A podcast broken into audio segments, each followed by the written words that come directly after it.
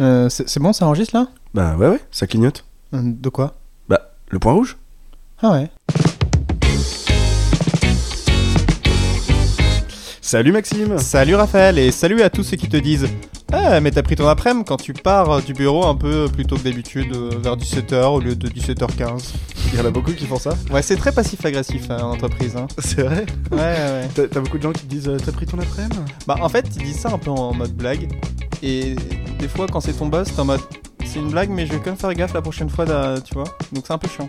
Je comprends, je comprends, ça doit être euh, terrible. C'est Ah, terrible. Ah, c'est dur. hein. Euh, nouvel épisode euh, du point rouge, et c'est un épisode... euh, Un peu spécial. un peu spécial, comme à chaque début d'épisode aujourd'hui, c'est un peu spécial, parce que c'est notre deuxième épisode rencontre, et, Mhm. et pas des moindres, aujourd'hui on reçoit Alice. Salut Alice, Salut. merci d'être euh, merci d'être là, c'est trop cool. Merci de m'avoir invité, c'est trop gentil. On est trop content de te recevoir Alice, parce que euh, du coup tu, tu es, euh, tu es, comment dire, notre, notre idole. Tu tiens un podcast euh, depuis bien plus longtemps que nous, il y avait à peine électricité à l'époque où tu as Ouais, commencé. c'est ça, ouais. Euh, un podcast... euh, ouais, bah oui, mais tu te On rends compte d'électricité. Il y avait pas il y a des d'électricité. coupures. hein, Il y a les des gars. coupures, c'est vrai. tu te rappelles déjà Il y a eu des coupures. euh, Ah, ah, oui. ah non, mais c'était. Ah c'était- oui, on a eu une coupure pour de vrai. Ah non, mais c'était il y a moins de. Ouais, c'était il y a 6 mois. Oui, bon, peu importe. Oui, c'est vrai, tout à fait. Tu as un podcast qui s'appelle Cinéra Meuf. euh, alors, comme ça, là, de but en blanc, de quoi est-ce que ça pourrait parler euh, Cinéra Meuf, par exemple?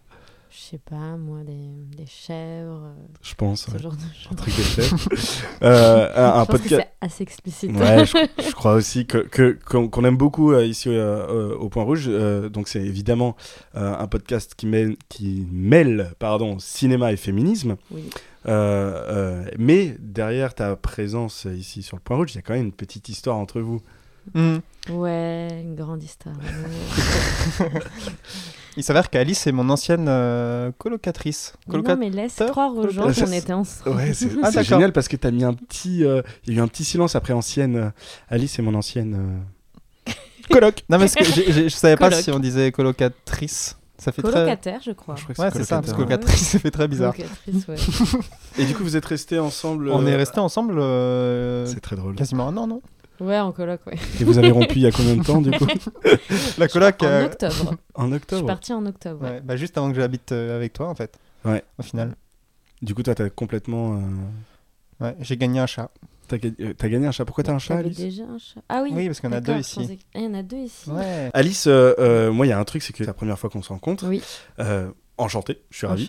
Euh, mais je savais que tu allais venir sur le point rouge parce que avec Max, quand on, quand on a commencé à se dire, mais ce serait bien qu'on invite des gens, il m'a dit direct, t'inquiète pas, je sais qui il faut qu'on invite absolument. Et tu es dans les débats depuis, C'est vrai. depuis la préparation. On n'a même pas encore commencé le point rouge qui m'a dit, écoute, j'ai quelqu'un qui est vraiment génial, donc vraiment t'as la pression. tu dois être vraiment génial, Alice. Pourtant, euh, moi j'ai parlé du point rouge avant que Maxime me dise Ouais, ça te dit d'être invité? J'étais en mode Bon, bah ouais, ok, si t'insistes, je veux bien venir. mais bon. non, non, vraiment, euh, on a une liste de personnes qu'on Ah, aimerait inviter. euh, et Maxime t'a mis en première Merci, dans la liste.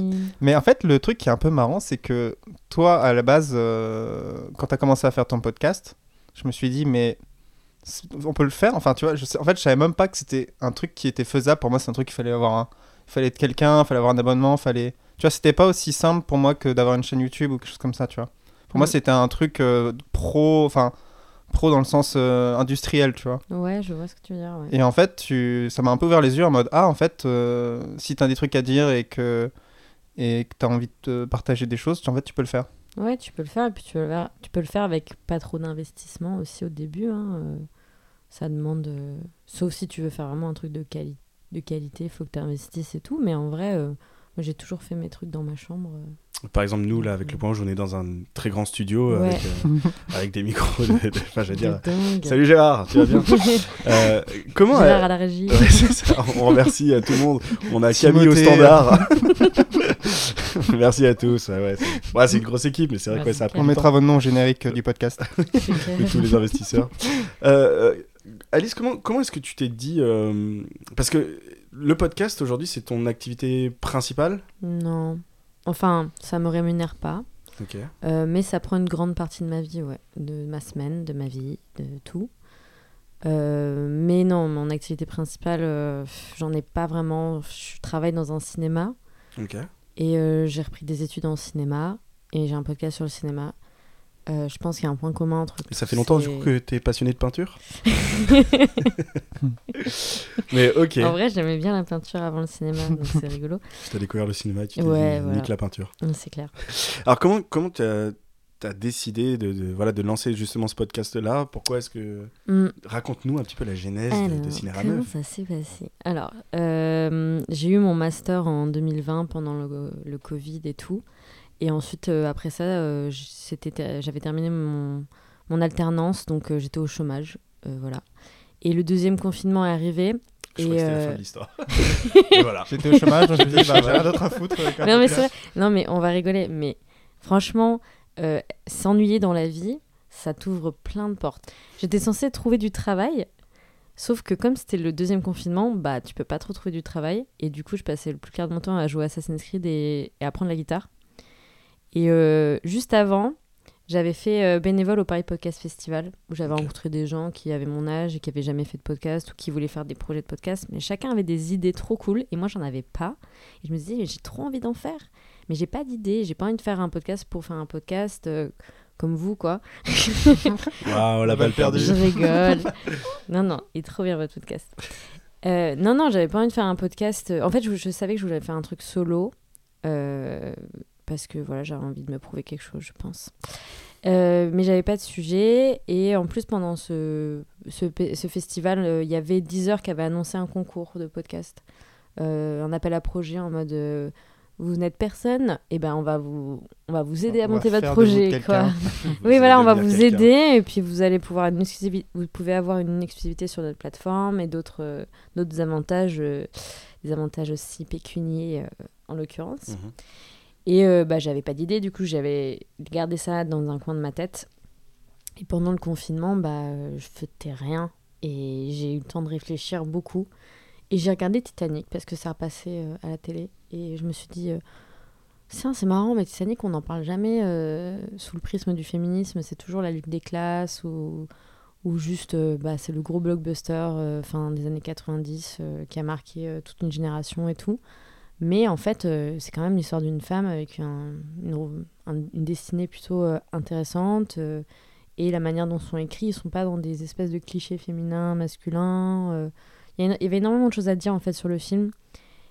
Et donc l'idée de base, c'était de faire un, un podcast que sur Titanic. Ah oui, C'est vrai Ouais. en à fait, la fin, le bateau coule. Ça euh, s'appelait merde. Titera 9. Enfin, c'était chiant. C'était- ça, ça pas. Et, euh, et à ce moment-là, euh, je discutais avec un garçon qui est maintenant mon amoureux, qui m'a dit mais, mais non, en fait, euh, fais un podcast où tu peux le dé- décliner ce, ce format euh, sous plusieurs, euh, avec plusieurs films.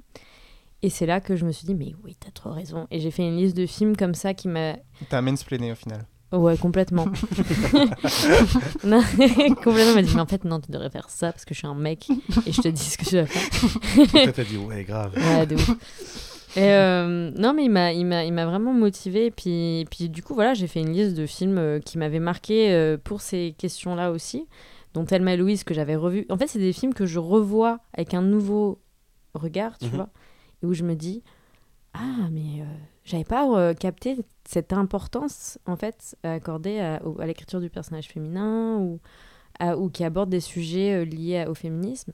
Et ça vient énormément de la. Enfin, c'est- très récent, en fait, qu'on aborde des films euh, à travers ce prisme-là.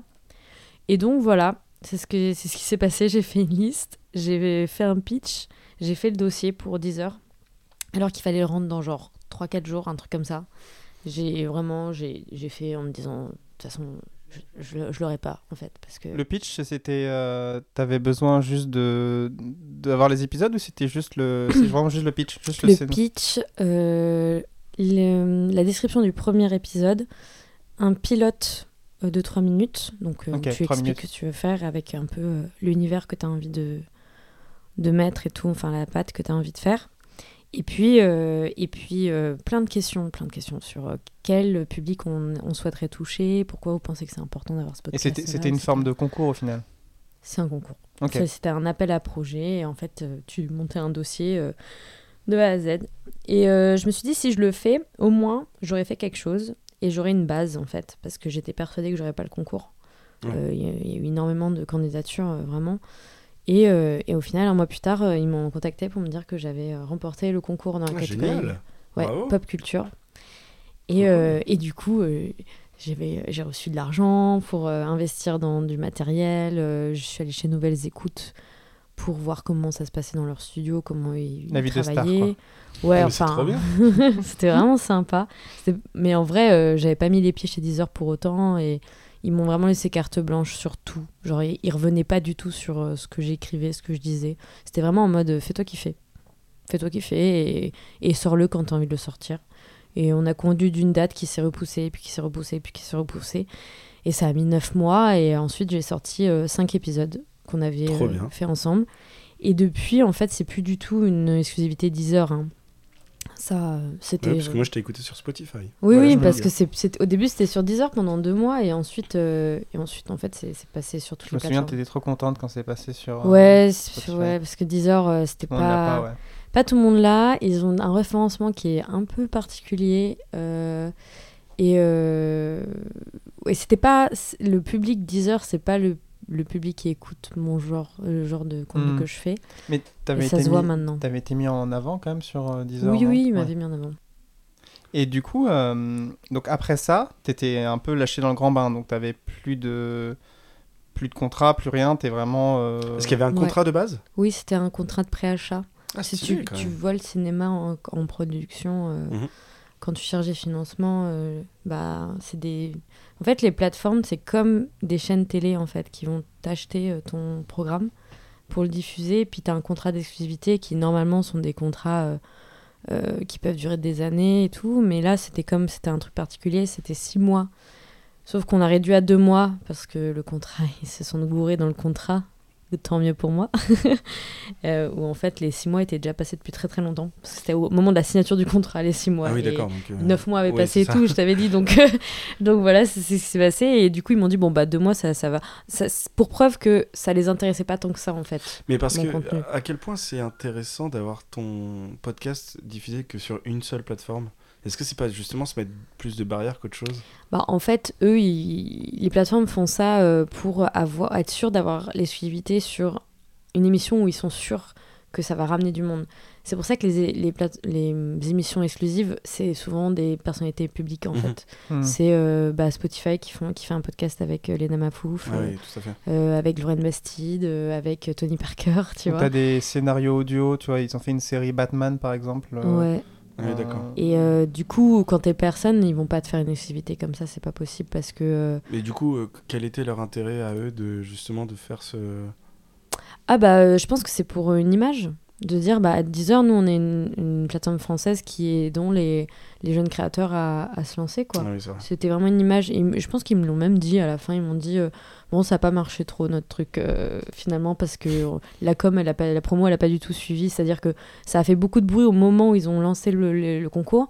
Mais une fois qu'ils ont annoncé qui étaient les gagnants, bah, ça a un Il y a eu peu. zéro retombée. Il y a eu zéro retombée et il n'y a pas beaucoup de gens qui se sont intéressés à, à ce qu'on faisait.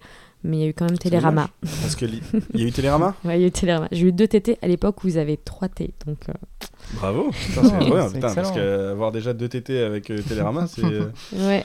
Euh, est-ce que euh, ça, je veux dire, est-ce que ça marche le podcast Est-ce que est-ce que c'est quelque chose qui euh, où tu te vois sur le plus ou moins long terme te dire bah ça je peux en vivre euh, Hmm. ou est-ce que ça, ça peut devenir un modèle économique euh, viable Parce que nous, sur on le long compte, terme on compte brasser en fait. Ah, nous nous on va être blindax. Non, Ouais, on est- changer, changer. En Non fait. parce que nous on a été contacté bon voilà on peut le dire on a été contacté par Elon Musk. Euh, Moi aussi. euh, toi- ah, merde. Via Twitter et le gars il nous a dit ouais t'inquiète c'est moi.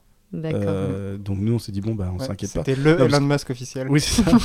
parce que il avait, l'oiseau bleu. hein. Il avait l'oiseau bleu et il y a Ouais. que les officiels qui peuvent l'avoir. Donc, c'est clair. euh, Faut pas payer pour l'avoir. hein. donc, Enfin, euh, si tu peux, mais bon. Maintenant, c'est.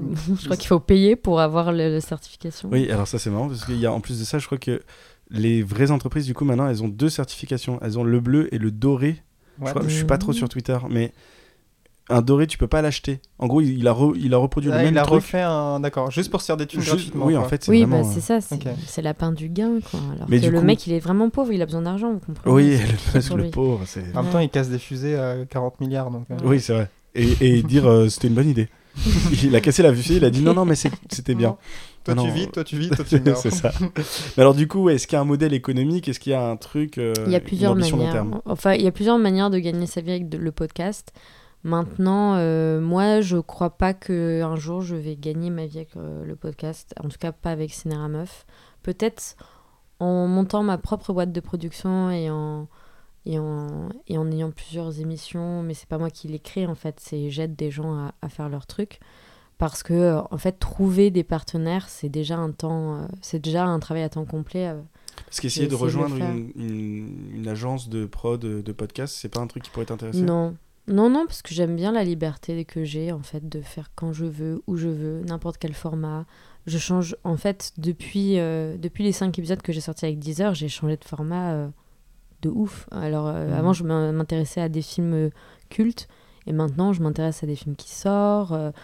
Euh, je vais faire euh, des épisodes un peu plus approfondis, parfois sur des thématiques, sur des cinéastes euh, en particulier. Je vais faire des vlogs, à- des vlogs, blogs, je sais pas, Tu à te sens peut-être plus libre aussi. Je euh, me sens plus libre. En fait, c'est un peu mon. mon- J'aime bien. J'aime bien m'y retrouver parce que. euh, Parce que en fait, c'est un podcast que, qui, qui, qui me fait du bien. Et quand je me mets trop. Si je me mets une pression pécuniaire ou euh, quelqu'un qui attend quelque chose de moi derrière, je vais pas prendre de plaisir à le faire. Vraiment. Je Oui, pense ça, ça vraiment pas. dire la même chose. quoi. Je suis assez radicale, c'est tout ou rien, c'est-à-dire que ça- je pense que ça va vite me saouler, sachant que je connais des gens qui ont lancé des podcasts avec des prods et qui ont perdu leur émission et qui ont été complètement euh, jetés en fait du, du Ah ouais truc quoi. Ah ouais, c'est arrivé. euh, Ouais, tu me disais euh, que c'était un monde de requins, un peu le monde des C'est podcasts. un peu un monde de requins, euh, je... enfin comme tout. Hein. T'as des trucs bien, mais t'as aussi des... Tu t'entends des choses qui se passent dans des studios où en fait ils, ils font travailler euh, à fond les journalistes, parce que c'est- des journalistes la plupart du temps qui travaillent dans les studios. Ils les font bosser à fond, euh, faire des heures pas possibles, payer euh, rien du tout, genre soit à l'intermittence, soit... euh, et encore ça, euh, je sais pas. Mais alors, en alternance, en intermittence... il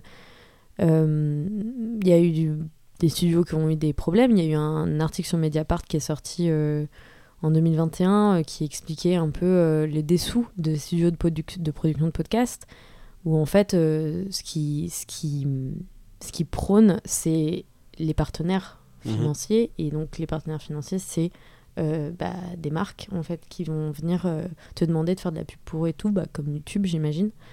Et en fait, c'est plus ça maintenant qui compte, tu vois. C'est plus. euh, on va faire atten- plus attention à ce que tu dis.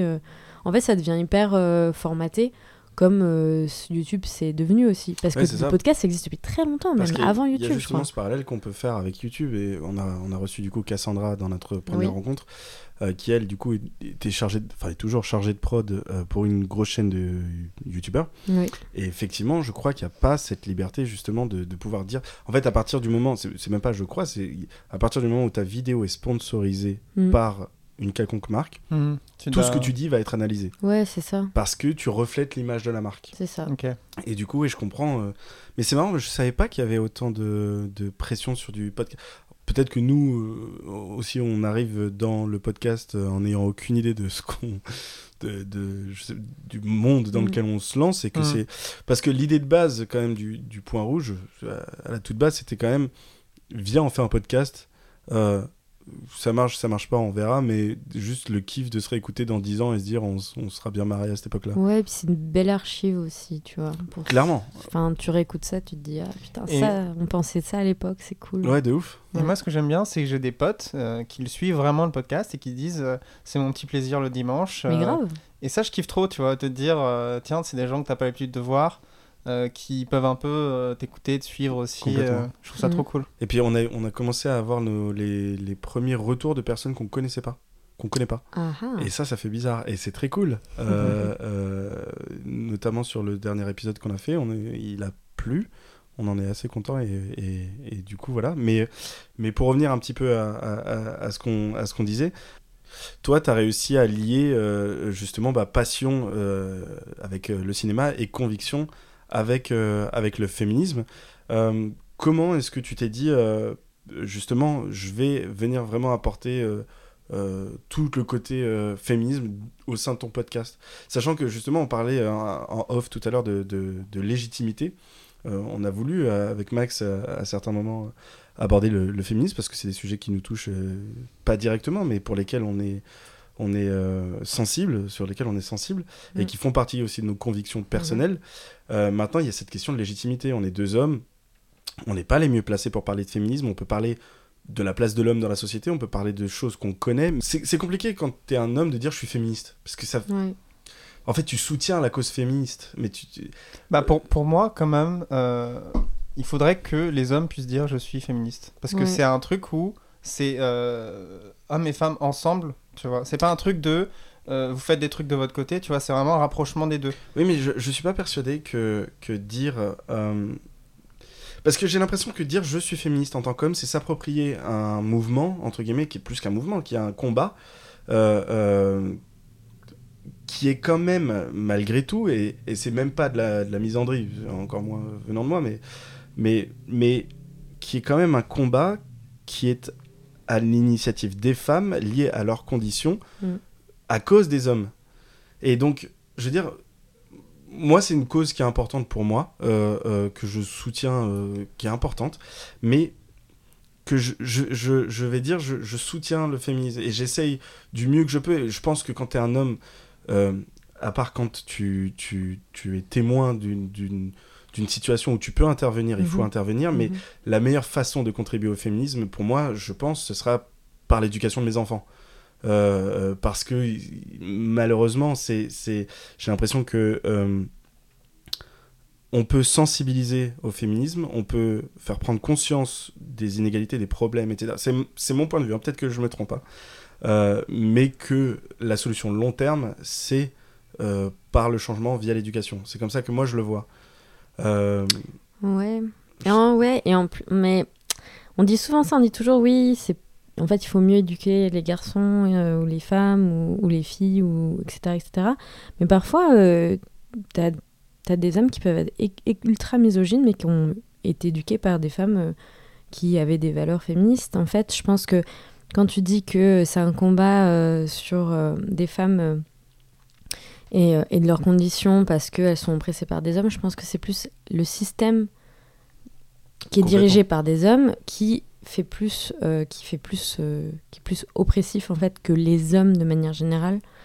Euh, moi, j'avoue, ce qui me désole tellement, c'est quand les hommes se sentent pas du tout concernés par, par le féminisme, parce que pour moi, ça a un impact tellement concret dans leur vie aussi. En fait, ça, ça parler du féminisme, ça sous-entend toujours des questions de notre place mmh. dans, en tant que, dans la société, si tu es un homme, une femme, ou une personne non binaire, ou trans, euh, femme trans, ou homme trans, etc., ça pose toujours la question, tu vois, de qui est le dominant, qui sont les dominés.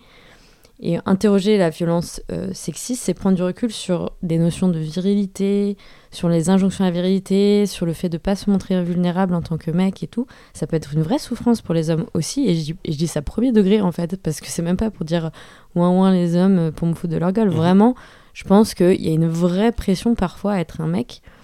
Et euh, bah, c'est Victoire Toyon dans son podcast Les couilles sur la table. Je trouve que c'est un podcast que les hommes devraient écouter parce qu'elle parle de masculinité et elle inclut les hommes dans, dans sa réflexion et dans les questions qu'elle pose. Et c'est des questions très concrètes de la vie de tous les jours. Et moi, euh, je trouve que tu peux aussi t'interroger sur ces questions-là, même dans ta sphère intime, en fait, dans les relations. Euh. En fait, une relation pour moi hétéro, entre un homme et une femme très basique, elle peut pas être saine si on n'a pas un des partenaires, euh, enfin si le partenaire masculin ne s'interroge pas en fait sur les questions de charge, mentale, répartition du travail, de l'argent, etc. Mhm. Pour moi, c'est hyper important et parce que ça permet de rééquilibrer, la balance dans les relations, euh, ce genre de choses. Euh, ça permet de rendre la vie moins injuste pour les femmes, en fait. pour rebondir un peu sur ce que tu disais, euh, d'être allié, d'être féministe, etc. Euh, moi, je considère, je pense qu'il faudrait des, des féministes euh, hommes qui aussi soient là pour défendre la cause des hommes. Justement, de par rapport à ce que tu disais, de il y, a la, violence aussi patriarcale contre les hommes. Et c'est, enfin, c'est pas du ouin aussi, c'est compliqué, on est obligé de se défendre. Mais tu t'as plein de trucs où t'es en mode, bah, si on veut chialer, on chiale. Euh, si on veut exprimer nos sentiments, il faut qu'on puisse le faire. Il euh, y a plein de fois où tu vas, tu vois, tu vas, tu vas avoir une pression de groupe Mm. Genre, hein, on va être des vrais hommes, on va... du coup, tu vas te mettre en danger. Et, euh, et c'est euh, c'est de, c'est de la souffrance et c'est des, euh, c'est des trucs qui sont pas cool, tu vois. Je suis pas persuadé que ce soit un. un- Après, c'est peut-être dans nos. C'est peut-être génétique aussi, peut-être que j'en sais rien, tu vois. En fait, je, je pense que ça, typiquement, c'est un, c'est un problème entre hommes, entre guillemets.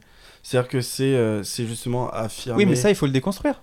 Ah, Mais complètement. Tu vois, c'est Mais, pas. mais je, je, je, je, ne- je suis pas persuadé qu'on puisse le lier au combat féministe. Bah, pour moi, si. C'est la question de la virilité, c'est la question de. Bah, c'est un combat masculiniste, entre guillemets. Et, et masculiniste, Dieu sait que ça a des connotations euh, Mais pour moi, les, péjoratives. pour moi, les deux devraient se rejoindre, tu vois. C'est juste d'apprendre à vivre euh, ensemble et euh, un peu déconstruire euh, les stéréotypes euh, des deux Ouais. camps, tu vois. C'est un travail. euh, Enfin, moi, je la vois comme ça, tu vois. le problème avec les, les masculinistes, c'est que eux, ils revendiquent, euh, ils revendiquent un retour à, à l'homme viril qui, qui, qui va à la salle et, et qui remettent les, places, les femmes à leur place maintenant.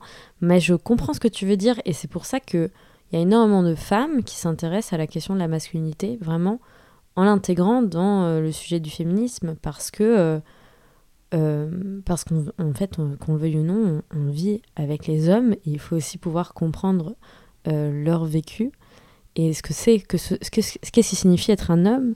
Et bon, pour ça, je vous ai parlé du podcast Les couilles sur la table, mais il y a aussi le podcast Mansplaining sur Slate, où là, c'est un homme qui parle en fait de ses, de ses expériences et qui, du coup, invite souvent des euh, personnalités, euh, des experts, des expertes euh, à parler sur des sujets.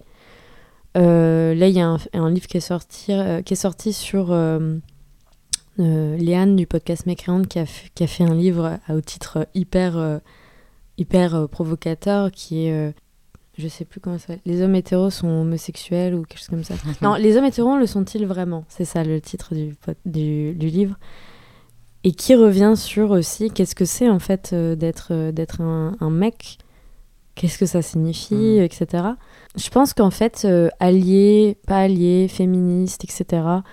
En fait, euh, je pense que. Le, le- parce qu'il y a énormément de mecs que j'ai rencontrés qui me disaient être féministes, et en fait, ça se. Ça se, re- ça se voyait pas dans leurs actions en fait. Ouais, c'est plus, un euh, mot, euh, Un truc qu'ils ont dit pour me pécho, clairement. Euh, et ça, il faut faire attention, les mecs qui disent euh, je suis euh, féministe. Et c'est ça qui est hyper chiant, c'est que même un mec, qui tu, tu- tu es trop méfiant par rapport à ça quand même. Il y a des mecs qui se disent polyamoureux, hashtag MMM, en mode moi je suis pour la bienveillance dans la sexualité et tout et tout Mhm. mais qui en fait derrière c'est juste une- un prétexte pour pour euh, traiter les femmes euh, très très mal, euh, ne jamais les rappeler, en disant mais moi je suis libre dans ma sexualité, tu toi J'ai- comprends pas, tu vois. J'ai- j'ai- Je crois que je suis perdu sur un truc. Ouais. C'est quoi hashtag MMM Euh, c'est une alors c'est une fille qui avait un, un compte Instagram qui s'appelait je sais plus sur la j'ai déjà sexualité vu, moi, sur Tinder et sur tout ça, ouais. Tinder et en fait c'est des mecs qui mettent un hashtag MMM pour montrer que genre ils sont dans une sexualité bienveillante et tout. Mais ça veut dire quoi MMM C'est le nom de la personne, c'est c'est- c'est ça? Non, c'est euh, Marie-Marie euh, Morin C'était un hashtag qui permettait aux mecs de, de dire un peu sur Tinder en mode je suis un mec bien, euh, vous pouvez avoir des relations avec moi et tout et tout. Et en fait, euh, les gars, ils ont, il y a des gars qui ont compris le truc et qui l'ont utilisé Mhm. pour pouvoir choper des meufs. Alors, j'ai vu hashtag MMM, ça veut dire Mixed Marvelous Minds. Mm. Et euh, sur cet article de grazia.fr euh, qui dit euh, attention euh, aux petits malins parce qu'il y en a qui euh, s'en servent euh, pour piéger euh, les personnes. euh, donc je savais même pas que ça existait. Mm. Et visiblement, ça s'appelle du walk fishing.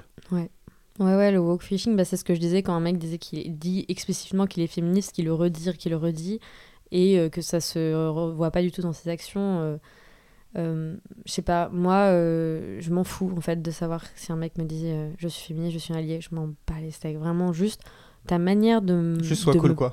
Ouais, voilà, sois juste cool, traite-moi comme ton égal, Mhm. et ça me va. Moi, mon mec, il m'a jamais dit je suis féministe, pourtant, implicitement, euh, vraiment, on a une relation tellement équilibrée dans ce sens où, en fait, il n'y a pas de je suis la femme, c'est l'homme, ou l'inverse, tu vois. La question se pose pas, en, En fait, c'est le du dialogue, en fait. Ouais, et lui, il est très vulnérable et il me parle très librement de ses émotions. euh, Et euh, ouais, je sais pas, euh, je sais pas ce qui fait que c'est différent, mais moi ça m'attriste parce que j'ai l'impression qu'il y a de moins en moins euh, de.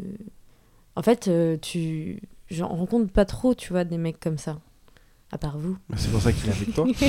c'est pour ça que tu l'as gardé. Bah franchement ouais et c'est pas parce qu'il mans mansplainait au début parce que c'était pas vraiment du mansplaining c'était plutôt en mode je pense que tu devrais faire ça C'est la bienveillance. c'était vraiment une- un euh, truc bienveillant T'es non mais connard, oui Maxime.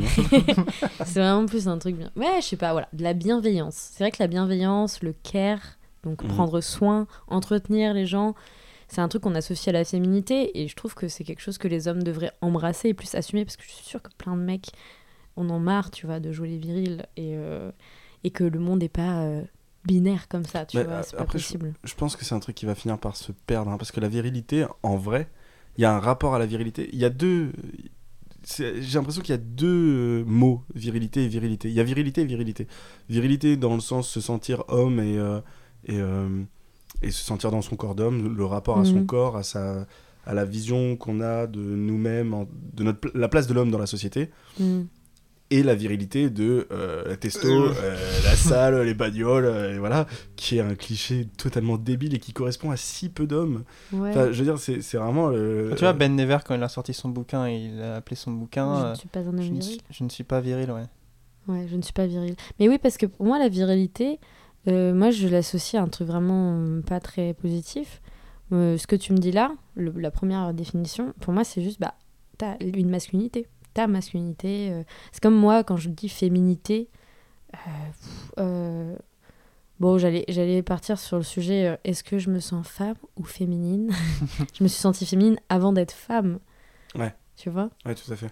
parce que c'est une injonction, c'est des trucs qui ont fait que que j'ai dû, euh, je me suis adaptée et très bien d'ailleurs à, à, à cette injonction à être féminine, mais je me suis sentie femme le jour où j'ai subi des discriminations liées à mon genre et j'ai pris conscience en fait. Et là, je, je pense que je me définis plus femme euh, via ce prisme-là en fait.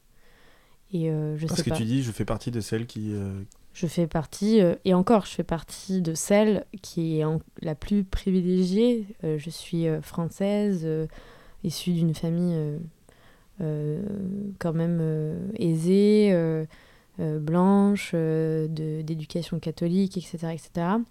Donc en France, euh, je suis pas la plus simple à Mhm. plaindre parce que mon féminisme, il est c'est intersectionnel. Je prends en compte l'idée que pas toutes les femmes subissent la discrimination pareille et que et que et que et que c'est encore euh, plus compliqué euh, si tu as une religion différente, une couleur de peau différente, une orientation sexualité, Oh, sexuelle différente, etc. Ah, parce que t'as du coup la discrimination plus le racisme. T'as plus t'as tout ça et ça mm. m'oblige du coup le féminisme moi c'est une, une porte euh, incroyable ça m'a ça m'a permis de m'informer aussi sur beaucoup d'autres causes en fait parce que euh, parce que ça englobe tout ça en fait voilà Mais à l'inverse des. euh, on parlait des mecs qui se faisaient passer pour des féministes.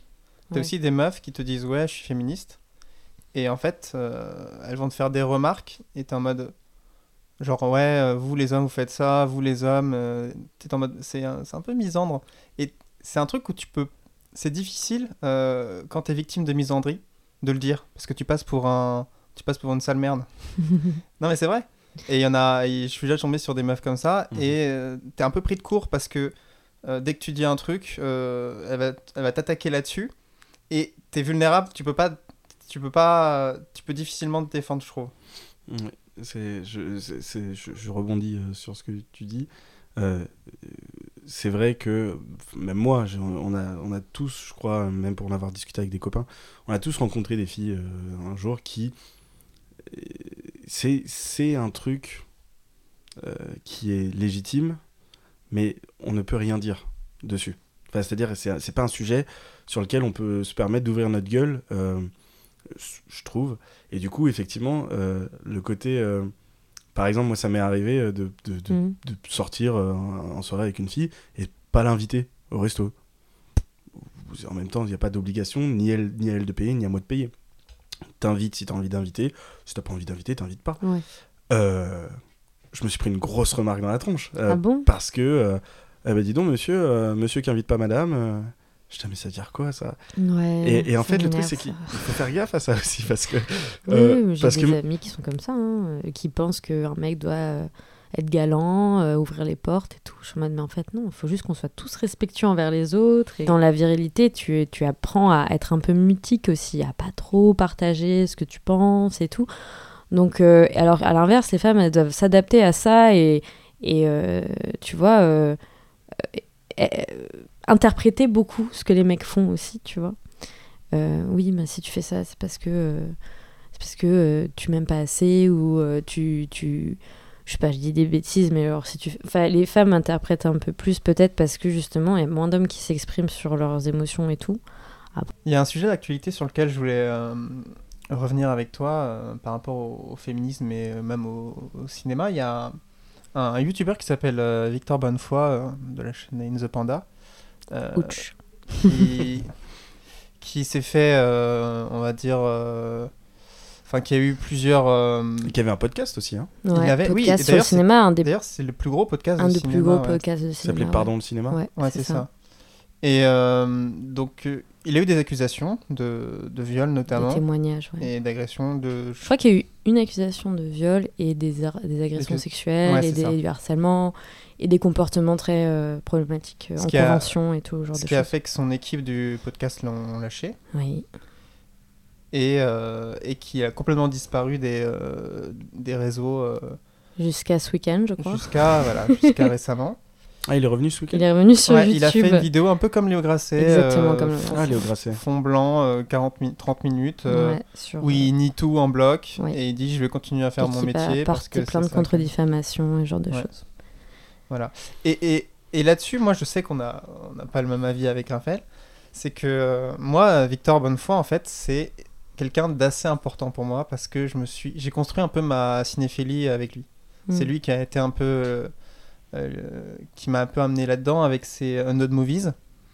Euh, et euh, et été un peu la, porte d'entrée en fait.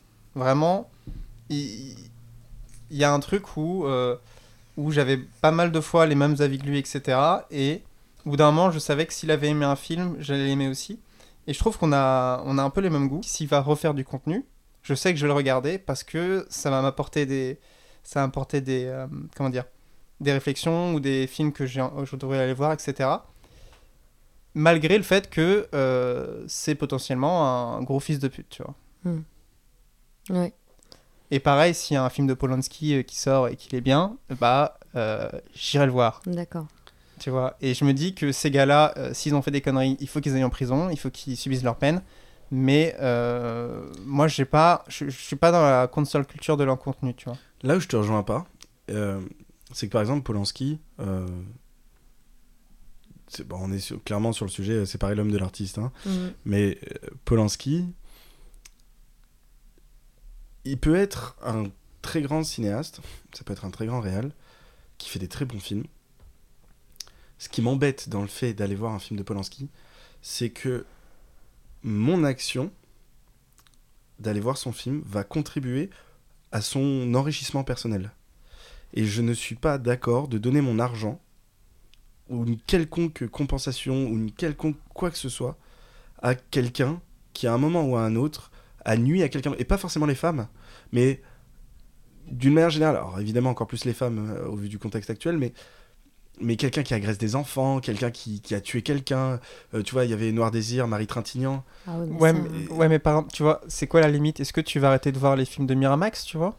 Qui ont été produits par euh, Weinstein Weinstein. en fait Tu vois, c'est compliqué de. tu les pirates. Tu veux voir euh, Polanski, pirate-le.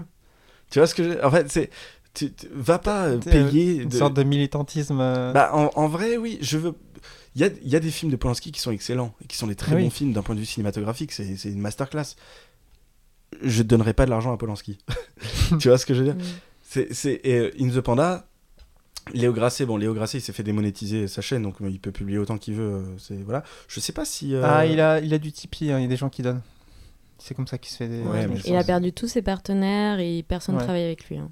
Oui, ça, ça a dû. ça Mais il y a des, il y a des, y a des gens qui, qui, le, qui le suivent. euh, Oui, il y j'ai a j'ai des gens qui regardé le euh, suivent. sa Mais page. après, hein. ça relève de. Enfin, c'est ton choix. hein. Enfin, je veux dire, Mhm. moi, je veux pas juger ton choix et tout. Tu fais vraiment ce que tu veux et tout. Euh, mais entre parenthèses, vraiment, ce genre de vidéo, In the Panda, le Grasset, euh, qui sortent une vidéo, euh, tout de suite, moi, je me dis tout le temps, enfin, surtout quand j'ai vu celui d'In the Panda, je me dis, ah, encore un mec qui refuse, euh, qui refuse qu'on lui dise non, quoi. C'est vraiment un move de, de mecs qui, qui n'entendent pas qu'on ne veut plus les voir. Parce que, bah, déjà, parce que j'ai pas le même avis que toi sur In the Panda, que je trouve que c'est un, pas un très bon critique, vraiment. En fait, euh, écouté ces podcasts, comme tu le sais, euh, pour euh, les, autres, chroniqueurs de Pardon le cinéma que j'apprécie mieux que lui. Et je me suis toujours dit, franchement, c'est trop bien son podcast, mais si lui pouvait moins parler, ce serait trop cool aussi. Quoi. et en plus, le pire, c'est qu'ils ont fait un- une émission, mais juste après, exactement pareil, sans Victor. Mais genre la même vibe, le même rythme. Réalisé les- sans trucage. Ouais, exactement Ouais. pareil. Juste à quelques, à quelques semaines, voire un mois. Enfin, vraiment. euh, Et vraiment, ce move-là aussi, je l'ai trouvé un peu indécent. Ok, ça, ça faisait un peu opportuniste, mais bon, ça, c'est un autre sujet. Euh, mais euh, non, enfin. En fait, c'est juste que pour moi, il y a tellement de gens qui parlent de cinéma de manière plus enrichissante et plus intéressante qu'en vrai, pour moi, c'est pas une grande perte, beaucoup, mais parce que j'ai peut-être pas la même relation que toi, tu as, même si moi aussi, j'ai vu. euh, Le Grasset, par exemple, t'aimais bien ses vidéos? Ouais, j'aimais bien ces vidéos, mais clairement, enfin non, quoi. Enfin, je sais pas. Je... En fait, euh, entre, euh, entre euh, un mec et... qui fait certes du contenu intéressant ou des films intéressants, quelque chose comme ça, vis-à-vis de la vie de femmes meurtries, enfin, je sais pas, pour moi, Ouais, le choix, il est, il, est, il est facilement fait. Et pour Polanski, je peux pas trop me prononcer parce que je crois que le seul film de Polanski que j'ai vu, c'était Oliver Twist. Donc je vais pas te dire euh, non, on s'en fout qu'il soit un, un grand cinéaste parce que je sais même pas si j'aime bien ses films. Euh, et que bah, personnellement, bah, ça me poserait pas de problème de pas voir ses films puisque je suis pas familière avec sa filmographie et que ça m'intéresse pas de base. Ce qui moi me dérange, c'est qu'on finance encore ses films. Je comprends pas qu'on préfère défendre financièrement un film vis-à-vis d'un gars qui a violé des enfants et qui l'a totalement euh, assumé Ouais. Hmm. aux États-Unis et qu'il a été condamné pour ça et qu'il est parti en France, etc. et qu'il est encore euh, considéré euh, par, par Interpol comme un fugitif. Ça, je ne comprends pas. Je ne comprends pas qu'on le mette en avant, qu'il reçoit un César, qu'il soit mis euh, en avant. Mais le Festival de Cannes, c'est encore un autre problème parce que j'ai ce même problème, moi, avec les films de Maïwen ou de Catherine Corsini, par exemple, Ouais. qui sont au- au- à la section du Festival de En Cannes plus, c'est des femmes. dont on sait que, euh, surtout Catherine Corsini, le tour- les tournages étaient euh, insupportables pour beaucoup de gens. Maïwen, elle a des propos très désobligeants sur le féminisme. Pour elle, elle nie totalement l'existence du harcèlement sexuel. Et en plus, elle a euh, Johnny Depp dans son film, tu vois. Donc moi, c'est vraiment genre, mon cerveau, il est pas bien parce que j'adore le travail de Maïwen, j'adore le travail de Ca- Catherine Corsini. Et je me pose cette question de est-ce que je vais les voir au Festival de Cannes? Mhm. on est tellement nombreux et nombreuses à faire des trucs cool. Pourquoi est-ce qu'on s'intéresse Pourquoi est-ce qu'on on prend, on met toute notre énergie à défendre des personnes qui ont fait des choses discutables en fait? Alice, est-ce que déjà tu as passé un, un bon moment? Oui, totalement. on a des- on a abordé des sujets vachement légers, je trouve, vachement euh, C'était très chill. fun. euh, Tu sais, on arrive, on lui, a dit, on lui a dit non, tu verras, c'est cool, on est là, on se marre, euh, c'est détente. En plus, vraiment, je, je- je t'ai dit avant l'enregistrement, nous par contre, on a On un point dans le d'honneur dans, le- dans le divertissement. divertissement. Pas du tout Que nenni, que nenni. On t'a eu. Alice Creusot, dis-nous tout. Est-ce que tu as une recommandation à faire à nos auditeurs? Ouais, bah alors moi, comme vous savez, euh, j'adore le cinéma. Euh, et donc en ce moment, j'ai une forte obsession pour deux femmes cinéastes euh, qui, euh, qui sont euh, Sophie Le Tourneur et Kelly Reichardt en ce moment. Vraiment, genre, je regarde tous leurs films, euh, je m'intéresse à leur, à leur manière de, de, de fonctionner et tout. On dit pas Kelly Ri- Richard? Euh, Kelly Reichardt. Ah, moi j'ai toujours dit Richard. Oui, enfin, il y a des gens qui disent Reichardt, mais. Richard, mais c'est Reichardt. Ça va le mansplaining, Non, là, mais c'était c'était une question de, de, de C'est pas, pas comme Keith Richard, c'est. Ok, je- Kelly parce que moi je, je disais Ri- Richard. Ok. Ouais. Ah, merci. Euh, de rien. Sophie Le Tourneur, c'est une réalisatrice française qui a sorti récemment un film qui s'appelle Le Voyage en Italie. dont Euh, tu les, parles, voya- les voyages en Italie, dont je parle dans un que tu abordes dans, dans un épisode très intéressant de Ouais. Cinéra Meuf. Euh, et euh, moi, euh, je, je sais pas si tu te souviens, Maxime, on avait vu un film de Sophie Le Tourneur Ah bon? Chez toi. Enfin, dans ta chambre. Enfin, C'était lequel? C'était énorme. Ah Tu oui, d'accord, très Et bizarre. on hein. était très perplexes. Ouais, ouais, mais c'était ouais. drôle aussi. Parce qu'on voulait voir une comédie à la base. Et le mais film est... ouais et le film Le est film très aussi, bizarre. aussi entre la comédie et le, le drame. Ouais. Ouais, c'est c'est un humour cynique, mais c'est euh, c'est ce qui fait en fait la patte de Sophie Le Tourneur. Et en, en dehors de ça, je savais pas qui, qui c'était Sophie Le Tourneur. Je me disais, ah, j'ai vu énorme, je vais voir Voyage en Italie. C'est pas du tout le même genre déjà. Bah, On est on vraiment- Je trouve qu'on retrouve la patte quand même. hein. Euh, ouais, euh, Peut-être lié au fait que c'est la même réalisatrice. c'est la même- bah oui, mais c'est enfin elles sont pas du tout Pas pareilles. du tout le même univers. Bah déjà, c'est pas le même budget, ça se voit quand même. Mhm. Euh, c'est des grosses têtes d'affiche pour énorme. C'était euh, bah, Marina Foïs et euh, Jonathan Cohen.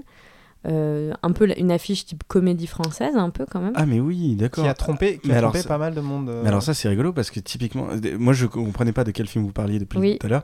Maintenant tu me dis Marina Foy, Jonathan Cohen. tu euh, vois l'affiche? Moi je me suis dit ça va être un truc genre les tuches. Et bah genre voilà, mais alors que pas du Hollywood, tout. les trucs comme ça. Je me suis dit, bon, je même je l'ai pas du tout regardé. hein. J'ai complètement jugé ce film à l'affiche. Bah ouais, c'est fou Qui- parce que vraiment, est c'est de- pas ça quoi. Qui est, enfin, qui est malaisant des... par moments, qui Ouais. est vraiment dur, limite. euh, Enfin, Ouais, c'était très bizarre comme Ouais, expérience. Ouais. Putain, j'étais Ouais. persuadé que c'était une, une comédie tout- de tout- merde. à la fin, à la fin, euh, on était avec Maud, je crois, on a regardé tous les trois. Ouais, je crois qu'on on est, on est, Et on- on était on parlait plus, À la on fin, était là, on regardait là. le truc comme si on regardait un film quasiment d'horreur. On est, on est pas loin du Bah cinéma surtout, il y a toute un, une séquence de- d'accouchement qui est genre complètement lunaire. Mais je vais le revoir parce que maintenant que je me suis informée sur, sur elle et son travail, alors ça me passionne quoi. Voyage en Italie, c'est vraiment, euh, c'était vraiment bien parce que en fait ça abordait plein de sujets. C'était très drôle, Euh, mais c'était aussi un peu boring, tu vois. Mhm. Mais dans le sens, euh, dans le sens, bah, c'est un couple qui part en voyage et ils ont des des banali- des Ils en banales. fait. Ils se font chier ensemble. Ils Mais en même ouais. temps, il y a un peu de poésie là-dedans et tout. Et je trouve qu'elle qu'elle le fait bien. Elle se, met- elle se met beaucoup elle aussi en scène. Bref, je trouve son travail fascinant. Et du coup, je, en, en parallèle, je m'intéresse aussi au travail de Kelly Ricard, qui deux salles, deux ambiances, parce que c'est pas du tout la même chose, mais qui elle aussi a une manière de retranscrire le quotidien euh, très différemment. Tr- c'est très différent de ce que tu vois en fait dans le cinéma. Je trouve elles se rejoignent sur ça en fait. Mhm. C'est trouver de la poésie et de la cocasserie dans des trucs euh, de, du du quotidien, du banal. Et en ce moment, j'ai une fixation pour, des, pour ce genre de néo-réalisme euh, comme ça au cinéma. C'est trop drôle parce que euh, ce matin j'ai écouté Cinéra Meuf Oui. et là je vois Cinéra Meuf tu la vois parler et je la vois sur le micro. et c'est tout aussi euh, intéressant. Ouais. Eh bien, merci beaucoup, Alice. Euh, pour merci. cette, euh, pour cette Merci reco, à vous. euh, Non, franchement, Vous c'était- avez pas de recours, vous? Euh, non, moi, il y avait, il y avait un, un film qui m'avait marqué euh, euh, avec Vanessa Kirby qui s'appelle Pieces of a Woman, qui est sur Netflix. Ah ouais, je l'ai pas euh, vu. avec pas Shia vu. LaBeouf et Mm. qui est Shia LaBeouf. ah, incroyable cette vidéo d'ailleurs, mais rien à voir. Euh, c'est un film, je l'ai sous les yeux parce que c'est compliqué à dire. C'est de Cornel Mundruccio, euh, euh, qui je ne je n'avais rien vu de Cornel Mundruccio avant euh, Pieces of a Woman. Allez voir ce film, c'est un, c'est un film euh, qui est, je crois qu'il est encore disponible sur Netflix, euh, euh, qui est impactant, euh, parce que ça parle d'une euh, mère qui perd son bébé Hmm, lors d'un accouchement à domicile. D'accord. Les 20 premières minutes, alors c'est un mini spoil, mais les 20 premières minutes du film, c'est un plan séquence de toute la détresse, la, la folie, la peur, la, tout ce que tu veux de cet accouchement qui se passe à domicile. Hmm. Et, euh, et, et c'est, c'est, euh, c'est- je pense que c'est une vingtaine de minutes dont je me souviendrai euh, encore dans, dans une dizaine d'années. Tellement ça m'a touché. Alors je, je, je sais pas si ça touchera, euh, euh, si ça impactera, euh, si ça vous impactera autant que ça m'a impacté moi.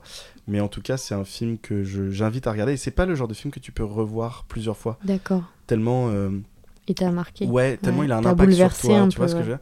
Vraiment, Pieces Mm. of a Woman euh, avec Ok. Vanessa Kirby qui est incroyable. Mm. Et euh, Moi, je vois l'affiche, ouais. Ça me ben fait voilà. penser un peu au. Il y avait un film comme ça qui s'appelait Madré, d'une d'une mère qui perd, euh, Ah, j'ai trop envie de le voir. qui perd sa fille. Et ça commence par un plan séquence de 20 minutes qui est terrible aussi. Euh, je crois que c'est le réalisateur d'Asbestas. Oui, si oui, oui. Et ça se passe en Bretagne. Rodrigo. Non, euh, non, ça se passe. c'est Rodrigo Sorogoyen. Ouais. Ça se passe euh, euh, là où il y a Brice de Nice. À Nice? Non. Ah, euh, Osgore euh, ouais, cette zone-là. euh, Oui, enfin, oui, sud, le euh, sud-ouest. Ouais, sud-ouest, il me semblait bien que c'était sur la côte ouest française, mais alors où Ouais, non, c'est pas la Bretagne. Oui, ça sud, j'ai euh, adoré Asbestas. Biarritz. C'est vers Biarritz. Ah, j'ai trop envie de le voir du coup. Ouais. C'est super. En vrai, tu regarderas ça, c'est chouette. Pourquoi Bah, tu es passionné de Biarritz? Quoi? Tu es passionné Non, de je suis direct passionnée de Asbestas. Mais vos recos sont super cool, je vais regarder ça. Bah, j'espère que tu auras passé un bon moment. nous, Non, pour ça- pas trop. de cet épisode. Ah putain, ça fait plaisir de voir que c'est réciproque. En tout cas, c'était grave cool. Euh, Ouais, c'était moi, j'ai cool. grave, euh, grave kiffé, j'ai appris plein de trucs. C'est marrant. pareil. Tu sais qu'on dit ça exactement. Toi, tu dis exactement ça à chaque fin d'épisode. C'était grave cool. J'ai appris plein de trucs. Bah, c'est vrai. en Mais c'est trop cool. Et non, mais c'est vrai. On, Ouais, j'ai appris plein de trucs. ouais. on- on prend, on prend vraiment du plaisir C'est à, intéressant. faire le, le point rouge. Et d'autant plus quand on reçoit euh, euh, des Ouais. invités comme toi, Alice. C'est un plaisir. Euh, merci à tous euh, de, de nous avoir écoutés, d'avoir écouté point rouge. Merci à toi, Alice, d'être venue. Merci à vous de m'avoir invité encore une fois. C'est- Cinéra Meuf, vous pouvez aller Cinéra suivre euh, Meuf, sur ouais. tous les. Sur tous les réseaux, il y a Sur même sur les, Instagram. toutes les plateformes, je suis sur Instagram aussi, ouais, Il y a même une plateforme Tipeee Et j'ai une plateforme Tipeee aussi. Qui est pour, importante euh, pour soutenir, euh, pour soutenir ouais, les si podcasts qui en ont besoin. Vous voulez soutenir mon travail, euh, c'est possible. Complètement, parce que euh, on va pas se mentir, hein, euh, si on doit comparer Cinéra Meuf à euh, Au Point Rouge, et Dieu sait que j'aime notre podcast, mais il y a quand même un travail de Il y a recherche. plus d'investissement. Il y ouais. a un investissement. Euh, euh, Il y a de grandes chances que vous appreniez quelque chose en écoutant Cinéra Meuf. Mais c'est très intéressant. Allez écouter Cinéra Meuf. C'est c'est un, un podcast qui, qui fait du bien et qui, euh, et qui en plus de ça, euh, euh, vous, Vous apprend plein de choses. Ouais, et Voilà. vous Si vous voulez draguer des meufs en émettant MMM, voilà, allez voir ouais, je vous donne toutes les clés. Merci à tous de nous avoir écoutés. On se retrouve dans 15 jours. euh, sans invité cette fois, ce sera Oui, un épisode duo. Euh, D'ici là, portez-vous bien et, euh, Et à et, dans deux semaines. et on vous aime. Ciao. Ciao.